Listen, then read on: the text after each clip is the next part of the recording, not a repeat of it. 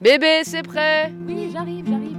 Bébé Je t'ai dit que j'arrivais dans 5 minutes. Si tu veux attendre. À table Etc. L'émission qui raconte vos repas. Mais pas que.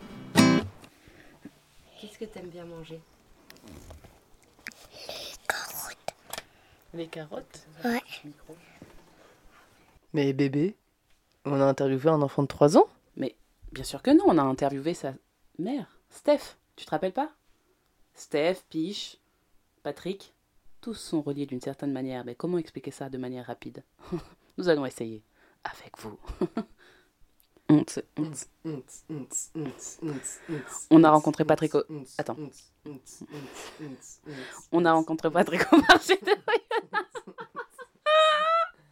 On a rencontré Patrick au marché de Oyonnax qui nous a mis en relation avec sa sœur Steph. Non, c'est pas sa sœur, je me suis trompée, c'est sa cousine. Mais c'est pas grave parce que je rappe trop bien dans ma limousine. Non, je rigole, j'ai un camion aménagé, c'est un Renault Trafic 2000. Aidez-moi s'il vous plaît, j'ai besoin d'argent. Ouais. du coup, c'est qui, Steph? Du coup, Steph, bah, Steph, c'est la cousine de Patrick. Ah oui, voilà. Tu te rappelles? Ouais. Et tu vas découvrir son histoire. Ah, moi, je la connais, hein, c'est Ah, surtout pour... euh. Bah, du coup, vous allez découvrir son histoire à travers les repas.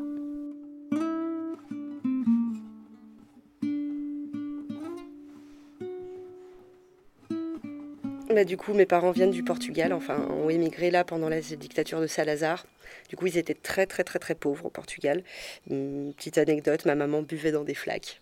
Tellement, ils avaient même une euh, technique, ils crachaient dans la flaque et si euh, le molar restait euh, ensemble, ils pouvaient boire. Et si euh, le molar se répartissait, ils buvaient pas.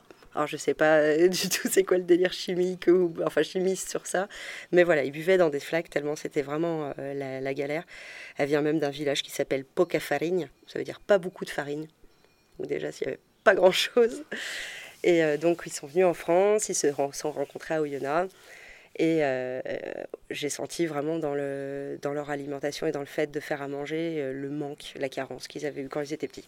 Et cette envie de, et eux, pouvoir accéder, grâce à leur travail et à leur salaire, à plus de nourriture et puis à quelque chose euh, où ils dégustent la vie, justement. Ça y est, on n'est plus dans la pauvreté, dans la misère, on n'est pas là, c'est pas partagé. Je me rappelle d'une anecdote pareil, une boîte de thon, une boîte de thon pour 6 où ma mère se disait mais un jour je travaillerai, j'aurai de l'argent et je m'achèterai plein de boîtes de thon. Donc euh, je sens vraiment cette carence là qui a été inscrite dans la dans, dans, la famille et du coup euh, bah, par l'opulence. Mon père, il allait faire des courses, euh, il tombait sur une promo, il en achetait 10. D'ailleurs, même après sa mort, on a retrouvé des boîtes de foie gras cachées dans le garage. Il était tombé sur une promo et ma mère l'engueulait souvent de dire Oh putain, tu t'es lâché, t'en as acheté 10. Et bah oui, bah, comme ça on en aura plus et tout. Et puis on peut. Voilà. Et du coup, même après sa mort, on a retrouvé des boîtes de foie gras planquées. Elles étaient encore bonnes, donc nickel. Et. euh, et du coup, il y avait vraiment ce truc-là de ouais, kiffer la vie, kiffer les goûts, découvrir, faire découvrir, partager. Il y a toujours eu des énormes tablés de famille à la maison. Mon père, il adorait cuisiner. Et ma mère aussi, du coup, ils étaient très complémentaires. C'était une belle équipe, ils savaient vraiment faire beaucoup de choses. Et euh, comme je disais l'autre fois, c'était limite repas resto, tous les repas, quoi. C'est euh, l'entrée, le plat principal, les viandes en sauce, euh, le petit fromage à la fin, le petit dessert. Je me rappelle les avoir toujours vus boire du vin à table, en préparant à manger. D'ailleurs- moi, ça m'arrive aussi souvent quand c'est en vacances, la petite bière fraîche pendant que tu es en train de cuisiner. D'ailleurs, des fois, tu, hop, tu verses un petit peu de bière dans ton, petit truc, ou le petit verre de vin blanc que tu te sers pour mettre dedans. Et puis du coup, ah, je vais le goûter quand même. Donc vraiment, ouais, ce moment-là de... Je suis en train de faire ça, quoi, et c'est trop cool. Et, vouloir le partager. Après, euh, avec le temps, comme dit, il y a eu beaucoup, euh, beaucoup, beaucoup, beaucoup de travail, où surtout mon père était très, très, très fatigué, il voulait penser à autre chose, et on a commencé à manger devant la télé. Alors le midi, on était dans la cuisine, ça c'était cool, mais le soir, c'était euh, tous les repas devant la télé. Et, et comme dit, ouais, t'avais envie de raconter ta journée, des fois c'était. Et tu ouais, ouais, je parlais moins fort. Et puis là, tu le voyais monter un petit peu le son. euh, bon, bah, je vais arrêter de parler, on va regarder les infos. Puis bah, après, c'était 28, euh, 20h30 le, le film. euh, pendant que maman débarrassait, papa se posait dans le canapé juste à côté. euh, nous, on aidait un petit peu la mère. Et puis après, on allait se poser, on regardait tous le film ensemble. Et du coup, on, vraiment, nous, on laissait tout faire aux parents. Ils nous ont jamais forcément fait d'activités on va faire à manger ensemble, je te montre comment je fais et tout. On voyait, on les voyait faire, on pouvait s'y intéresser et tout, mais c'est vrai qu'ils mettaient pas en place le truc de tiens, faites avec moi, je vous apprends ou quoi. Par contre, euh, le jour où je suis arrivée à la fac à Lyon et que je me suis mis en coloc, euh, j'ai pris euh, naturellement cette place-là de comme la maman, le papa, à faire à manger pour tout le monde, les gros plats et tout. Et puis du coup, quand je rentrais le week-end, tiens, j'aimerais bien me faire ça, tu pourrais me filer la recette ou me montrer comment tu fais.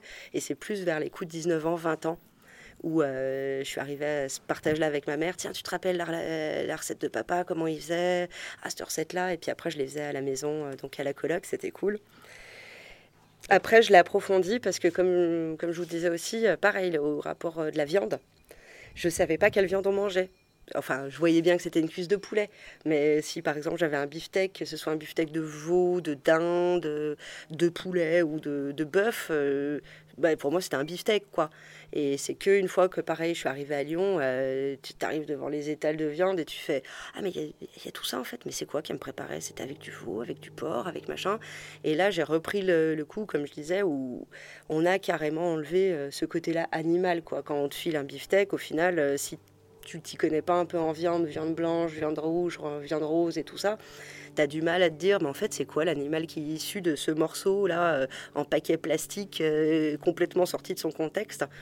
Et petit à petit, c'est vrai qu'en me réintéressant à ça, à me dire mais en fait c'est quel animal, qu'est-ce qu'on comment on peut le préparer et tout ça, bah ça a commencé aussi à faire sens dans ma tête de bah tiens euh, c'est quoi la condition de l'élevage, comment ça se passe? Euh, et puis là, j'ai commencé à visiter un petit peu euh, des petites fermes autour de chez moi. J'avais fait une sortie avec quand j'étais pionne avec un collège en ferme pédagogique avec des enfants à problème.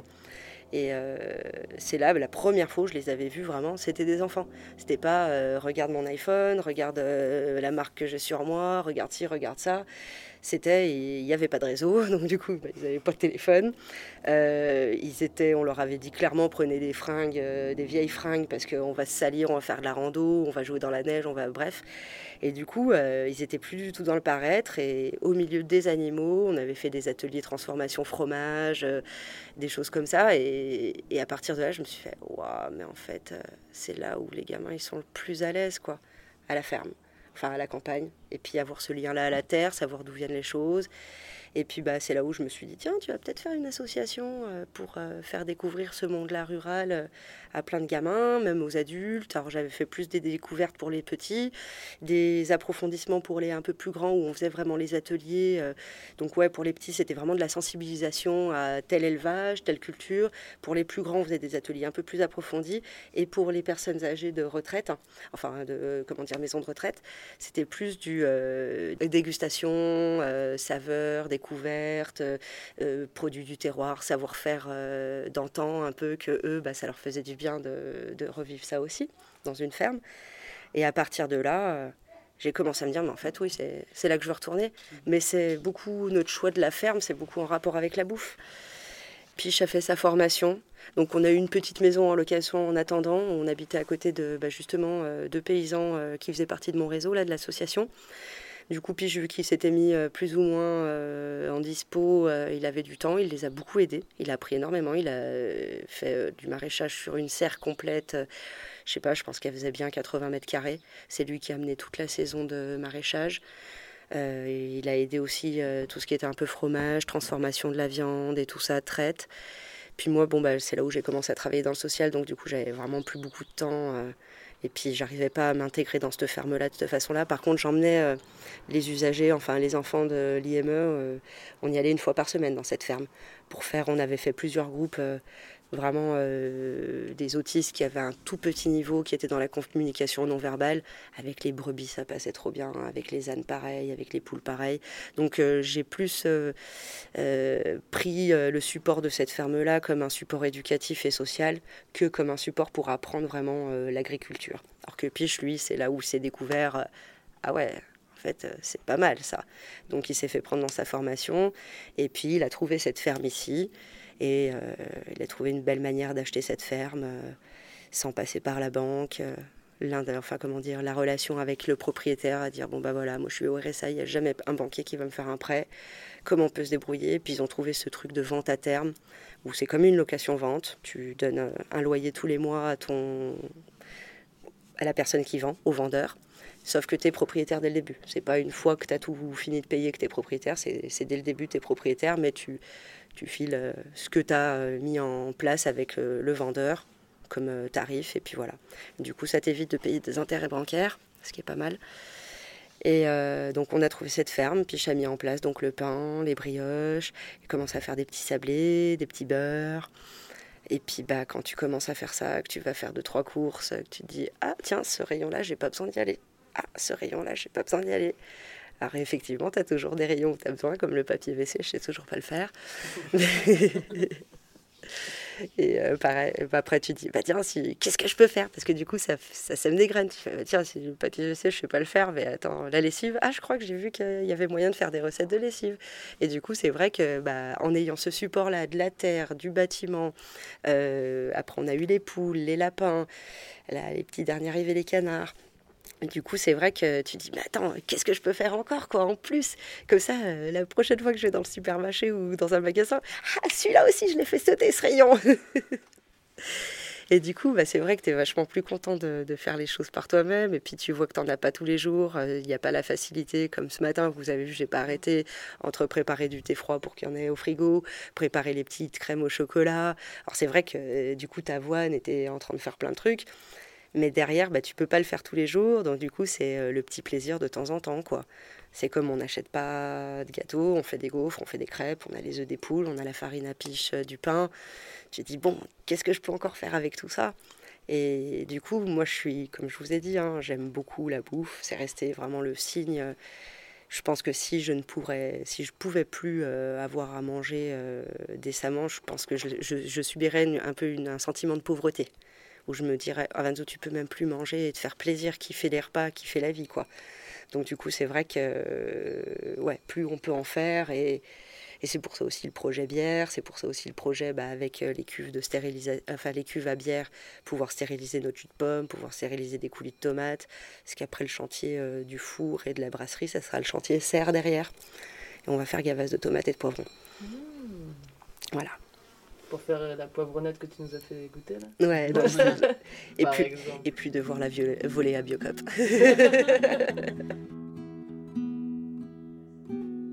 Pour continuer sa chronologie, Steph nous a parlé de son alimentation lors de sa grossesse et après.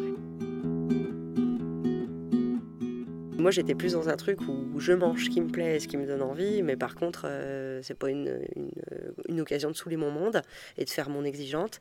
Et puis, je me débrouille, je suis autonome sur ça aussi. Si j'ai envie de quelque chose, je vais me le chercher ou je le demande gentiment. Et. Euh, donc voilà, et quand les garçons sont arrivés, de toute façon, bah, il y a eu beaucoup d'allaitement, donc il fallait bien que je mange aussi pour avoir des forces. Et puis, euh, et puis j'avais vu en psycho justement du développement que tout ce que tu manges pendant que tu es enceinte, ça se transmet dans le liquide amniotique. Et c'est ça qui nourrit l'enfant. Et il y avait eu un test qui était fait entre enfants français, euh, bébé nourrisson français et nourrisson indien, où on mettait du curry sur le coin de la bouche. Et euh, l'enfant français euh, léchait un coup et faisait la grimace, et, limite il pleurait. Et l'enfant indien mettait hum, et tu le voyais qui kiffait déjà le curry mais vraiment nourrisson. On lui avait jamais donné une cuillère de curry avant, quoi. C'est juste parce que le liquide amniotique était chargé en curry et c'était une, enfin, une saveur qu'il connaissait déjà. Et du coup, je me suis dit, bah, pendant ma grossesse, bouffe tout ce que tu peux faire. Euh, je suis même allée au Portugal avec ma maman, j'ai bouffé des sardines, de la morue, euh, tout ça. Enfin, tout ce que moi j'ai appris à aimer pendant ma, mon enfance et mes vacances au Portugal. Et je me suis fait, ah, tu kiffes et tout, ah, t'es en train de goûter ça et tout. Et c'est vrai que du coup, j'ai l'impression que les gamins, euh, des petits, avaient un éventail culinaire, enfin, gustatif vachement plus ouvert que si je m'étais cantonnée à euh, à du plat préparé ou des choses comme ça. Et donc par rapport aux enfants, j'avais une ou deux copines qui étaient très petits pots et choses comme ça. Donc moi j'en avais acheté un, un ou deux. Donc moi j'en avais acheté un ou deux pour faire des petits voyages des fois où j'avais pas eu le temps de préparer ou quoi. Et j'y avais goûté. Et que ce soit petits pois carottes, que ce soit pâtes, euh, tomates, jambon, je sais pas trop quoi, je trouvais qu'il y avait toujours cet arrière-goût comme les boîtes de raviolis. Et du coup, j'ai souvent vu des gamins qui ont été élevés au blédina et au petit pot, qui à la fin euh, ouais, ne, veulent plus euh, manger autre chose que ces goûts-là, un peu sucrés, aseptisés, lissés et très conformes. quoi. Et l'inverse, euh, chez Gaston et Hugo, du coup, j'ai commencé à faire mes petits pots à la maison, mes, purées, mes compotes, euh, mettre au congèle, leur sortir quand j'avais besoin, bref. Et un jour, je me suis acheté une, boîte de raviolis. Je me suis dit, Ah, j'en ai marre de faire à bouffer. Un jour, ça me, ça me fera péter le repas, quoi. Je leur ai proposé, ils en ont goûté un. Euh, pas bon. Ils en ont pas voulu. Il leur a fallu que je leur prépare des carottes à l'eau avec du beurre. Donc du coup, c'est vraiment aussi une question de conditionnement. si tu veux qu'ils mangent de tout, il faut aussi toi de commencer à manger tout, leur proposer de tout, et puis pas les, les enfermer dans des goûts comme ça, des trucs industriels où euh, effectivement t'as pas les vraies saveurs. euh, ça sera pas un goût de courgette, ça sera pas un goût de jambon, ça sera pas un goût de tomate, ça sera ce goût-là un peu euh, très conforme.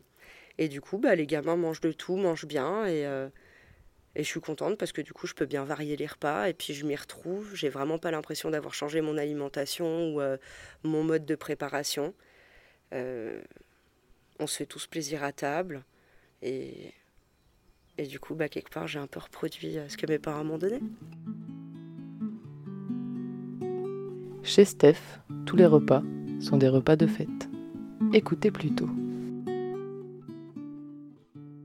Les repas de fête, c'était vraiment opulent. Il y avait vraiment tout ce que les gens aimaient bien, les crevettes, le saumon. Puis peut-être très traditionnel aussi français, là, le côté euh, les petites tartines aux œufs de lompe, euh, beurre de saumon, des choses comme ça, euh, le chapon, euh, le, petit cochon de lait aussi typiquement euh, portugais. Ça, c'était vraiment très bon, avec les oranges et puis euh, les frites maison à côté. Et du coup, bah, bah, je m'en inspire pour mes repas de tous les jours, parce que comme je disais tout à l'heure, vraiment la bouffe, c'est une fête. Et, ça te permet de fêter tous les jours au quotidien. De, bah, t'es content d'être là, t'es content de manger, t'es content de te nourrir. C'est pas tu t'alimentes parce que tu sais que t'as faim et qu'il faut manger pour avoir des forces. C'est, un plaisir aussi ce moment-là de préparation, de, de manger, de partage. Et du coup, ouais, je suis très. euh, là, je fais un petit effort avec vous, euh, mais en général, euh, avec les garçons, là, c'est beaucoup patates, viande, riz, poisson, euh, pâtes, euh, petites sauces euh, qui accompagnent. Je fais des choses assez consistantes parce que ils mangent bien, c'est des petits ogres.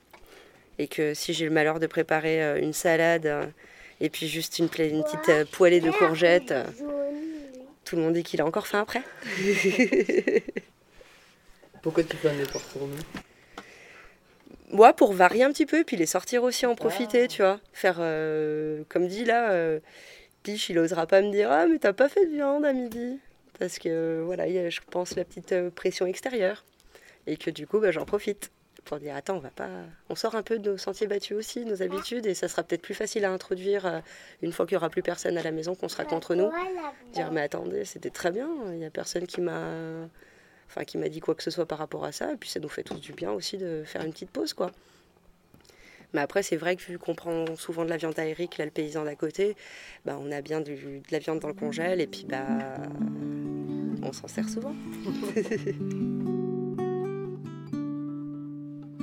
Nous avons demandé à Stéphanie quel était son rapport à l'alcool. Euh, mon rapport à l'alcool, je dirais que c'est le même rapport euh, un peu au cannabis. Ce rapport-là où c'est un peu des fois la soupape, ce qui permet d'avoir une petite légèreté et de moins de prendre la tête. Et qui du coup, euh, bien, géré euh, dans les moments où je vais bien, euh, j'arrive à y équilibrer. Et dans les moments où j'arrive pas à avoir le recul pour mettre les mots, identifier les choses qui me, qui me, qui me taraudent, qui me travaillent, bah, j'ai tendance à avoir le petit verre de trop ou ou ouais, la soupape de décompression, la petite bouffée d'air frais devient vite euh, la petite fuite en avant. Stéphanie nous raconte son meilleur souvenir de repas. C'est les repas chez ma grand-mère au Portugal. Où il y avait vraiment ce truc-là de. Mes parents étaient heureux de retourner au Portugal en étant euh, euh, immigrés français, enfin immigrés portugais en France, parce qu'ils avaient une meilleure condition. Et du coup, on les voyait retourner à leur terre, chez leur famille, et regoûter aux saveurs qu'ils avaient toujours connues mais qu'ils n'avaient pas pu avoir accès.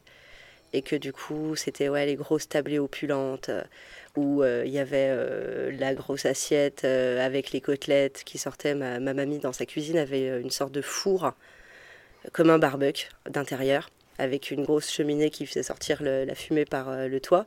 Mais c'était un barbecue intérieur et elle nous faisait les meilleures côtelettes du monde.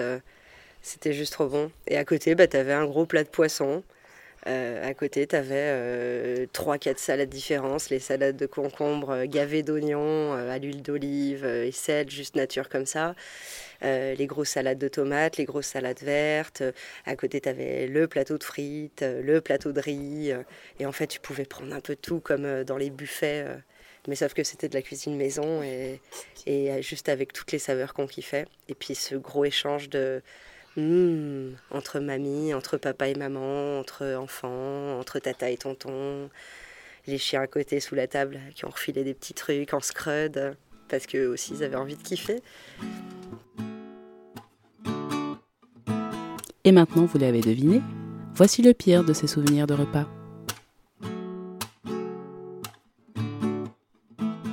Du gratin dauphinois en conserve. Ignoble. J'étais partie en camion avec mon ex. On était allé faire les cueillettes d'abricots et pêche et cerises, tout ça. Et pareil, un jour, on avait la flemme de faire à manger. on s'était dit, allez, on se prend deux, trois conserves, histoire de. Et ouais, gratin dauphinois en conserve, c'est juste ignoble. quoi. C'est pas de la patate qu'il y a dedans. Je sais pas ce qu'ils ont mis, mais c'est juste pas de la patate. À travers la grossesse, Steph nous a répondu sur la question du rapport avec son corps. Quand t'es enceinte, t'es grosse, mais t'as pas la même euh, carrure. Et, que c'est accepté d'être grosse parce que t'es enceinte. T'es pas regardée comme euh, T'as pas ce truc péjoratif de ah bah si elle est comme ça c'est qu'elle bouffe trop. Non, ah mais elle est enceinte. Oh bah t'as bonne mine. Et de voir une maman, enfin une femme enceinte manger euh, euh, un énorme plat, les gens vont moins la regarder euh, avec cet œil jugeant que des fois une personne qui est en poids, enfin en surpoids, et puis que du coup les gens sont là à la regarder. Bah, t'as vu déjà elle est en surpoids et puis en plus elle bouffe beaucoup.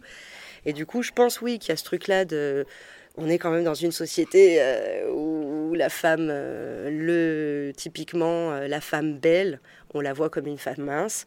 Et du coup, ouais, tu fais attention quand t'es pas enceinte, tu es tout le temps à faire attention au kilo de trop. Et puis bah, au final, quand tu es enceinte, tu te lâches plus. Effectivement. Mais après, oui, moi je me suis toujours fait plaisir. J'ai toujours eu mes 2-3 petits kilos en trop qui sont vraiment pas. Voilà, c'est juste. c'est, je dirais, rondelette. Et j'ai jamais fait de régime, j'ai jamais fait euh, trop attention. Par contre, je me laisse pas dépasser parce que même au bout d'un moment, je suis pas bien au niveau de. Si je mange trop, j'ai vraiment trop mal au bide et je me dis, bah non, repas prochain, tu t'arrêtes, tu prends pas les, les cuillères en plus où tu te resserres pas forcément par gourmandise, même si tu kiffes. Après, ça va être. Euh, enfin, tu vas voir le mauvais côté, quoi, le revers de la médaille. C'est comme tout.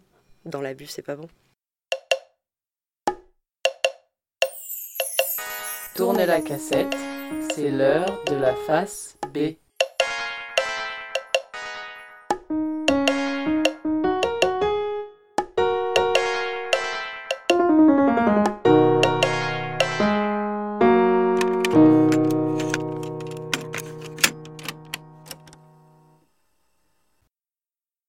avec l'installation dans la ferme et puis toute cette découverte de faire les choses par soi-même, redécouvrir les, de redécouvrir tous les produits. Comme ça, on voit que bah, c'est quelque chose qui est vachement mis en avant par les médias, par la politique et tout ça, retour à la terre et tout. Mais euh, ouais, le, la grosse déception, ça a été de voir que bah, on le promeut vachement. C'est ouais, il y a beaucoup de promotion pour ça et qu'en fait c'est vachement bouché. C'est qu'une fois que tu t'installes en, en agriculteur, et eh ben, tu te rends compte que c'est la course à la terre, la course aux subventions. Aujourd'hui, les, fermes tournent autour des subventions et des primes et tout ça. Plus tu as de la terre et plus tu as des primes. Et du coup, c'est la course au crédit, à l'emprunt, euh, au crédit d'impôt. Euh. donc ça fait que le paysan, il est tout le temps sous dette, endetté. Donc il est tout le temps euh, super oppressé, mentalement et financièrement.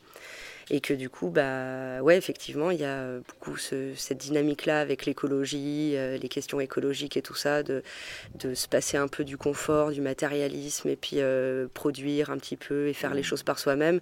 Mais au final, euh, on nous dit ça, mais ouais, la possibilité sur le terrain, elle y est très peu. À moins, bien sûr, que là, bah, nous, on est dans le Jura. Si on avait voulu avoir accès à de la terre, bah, il aurait fallu qu'on fasse un élevage laitier, euh, prendre tout de suite 200 vaches, euh, acheter une ferme à 400 000 euros euh, avec 200 hectares. et puis, bah ouais, acheter une ferme à 400 000 euros, on ne pouvait pas, quoi.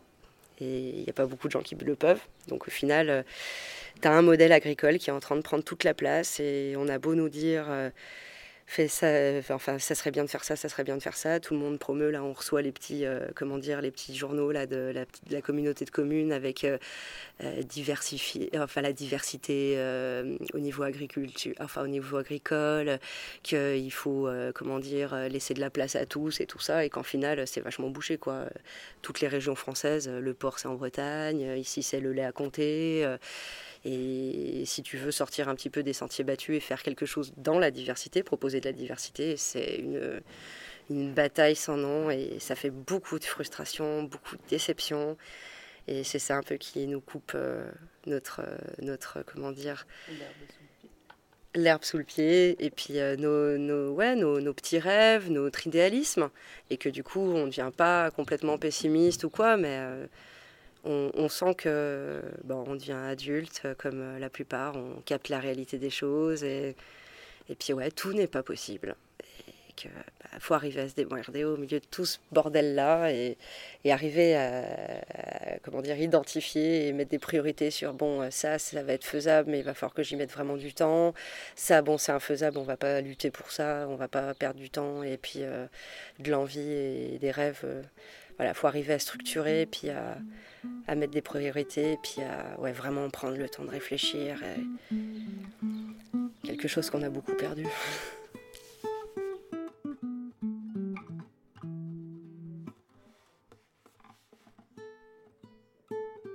Et voilà, c'est la fin de notre émission. On espère que vous avez passé un super moment avec nous et que vous avez hâte d'écouter le prochain. Spoiler alert, il est incroyable. Believe us. Incredible. À très vite sur les réseaux sociaux. Mais il faut les dire, les réseaux sociaux. Elle n'y va jamais Voilà pourquoi elle ne connaît pas. Facebook Ouais, et Instagram. ouais. Et le site hein, aussi, parce que bon, défoncer à faire un putain de thème WordPress pour que personne n'y aille, ok? J'espère que personne n'écoute nos émissions jusqu'au bout. Très bonne journée ou soirée, je ne sais pas encore quand est-ce qu'on va le publier.